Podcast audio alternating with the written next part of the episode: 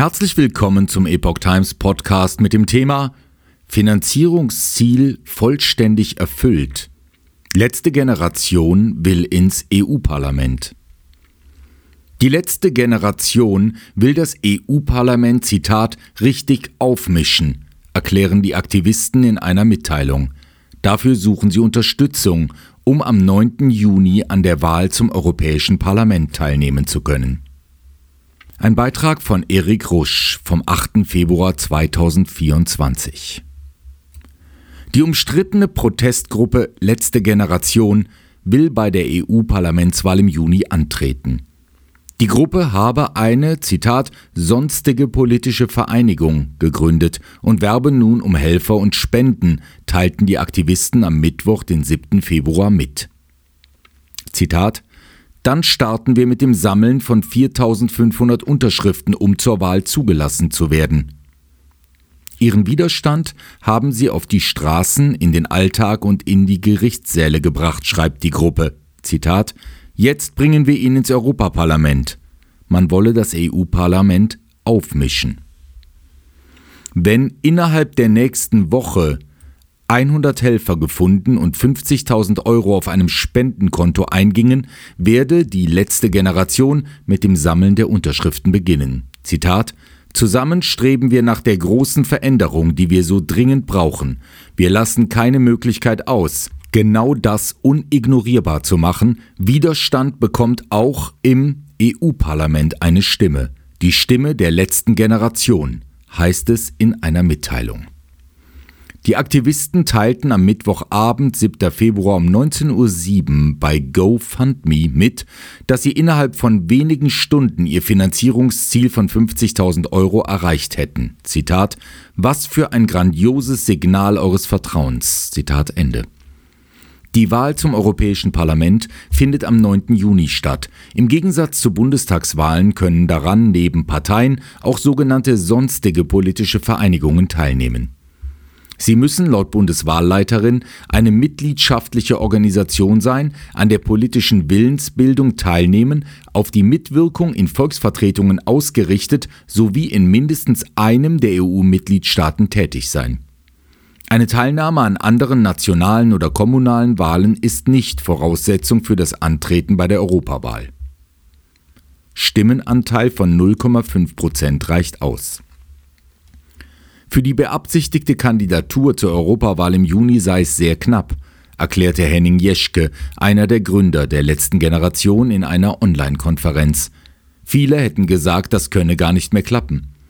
Doch reiche bei der EU-Parlamentswahl ein Stimmenanteil von 0,5 Prozent, um einen Sitz zu erobern. Das seien etwa 250.000 Stimmen. Bei dieser Europawahl gilt in Deutschland keine Sperrklausel. Das Bundesverfassungsgericht hatte 2011 zunächst eine 5%-Hürde gekippt, später dann auch eine 3%-Hürde. Eine Wahlrechtsreform von 2022 sieht vor, dass bei künftigen Wahlen in großen Mitgliedstaaten wie Deutschland wieder eine Sperrklausel eingeführt wird.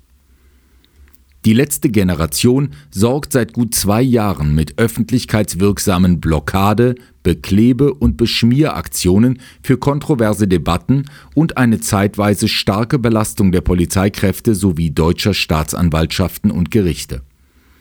Auch führten ihre Protestaktionen zu Unmut und Ärger in der Bevölkerung und teils auch körperlichen Auseinandersetzungen.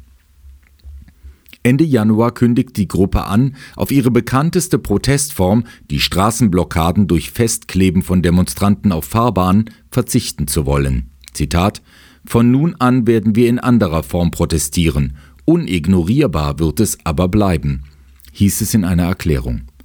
Ab März werde die Gruppe zu ungehorsamen Versammlungen im ganzen Land aufrufen. Zudem wollen die Aktivisten Verantwortliche für die Klimazerstörung in Zukunft verstärkt direkt konfrontieren, indem man sie öffentlich und vor laufenden Kameras zur Rede stelle. Auch wollen sie verstärkt Orte der Zitat fossilen Zerstörung für Proteste aufsuchen, wie Ölpipelines, Flughäfen oder das RWE-Betriebsgelände. Erneut Bewährungsstrafe für letzte Generationssprecherin. Hintergrund für die Neuausrichtung könnte der wachsende Druck durch die Strafverfolgungsbehörden und Gerichtsentscheidungen sein.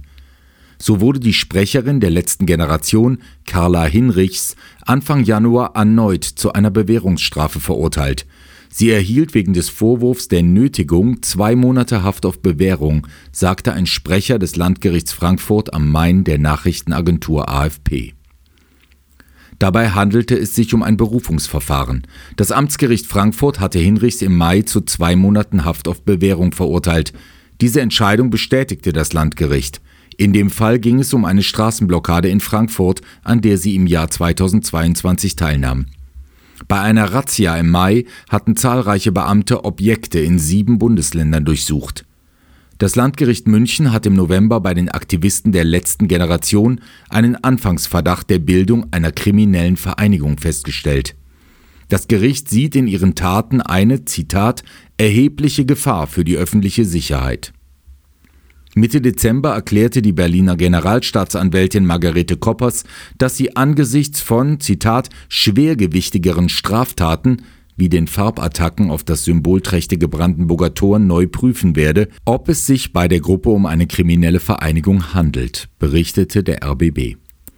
Auch haben bayerische Behörden im Dezember fast 800.000 Euro des Start-ups Elinor im Rahmen der Ermittlungen gegen die letzte Generation beschlagnahmt. Das Unternehmen musste danach seine Tätigkeit einstellen. Die Aktivisten hatten rund 70.000 Euro bei dem Start-up angelegt.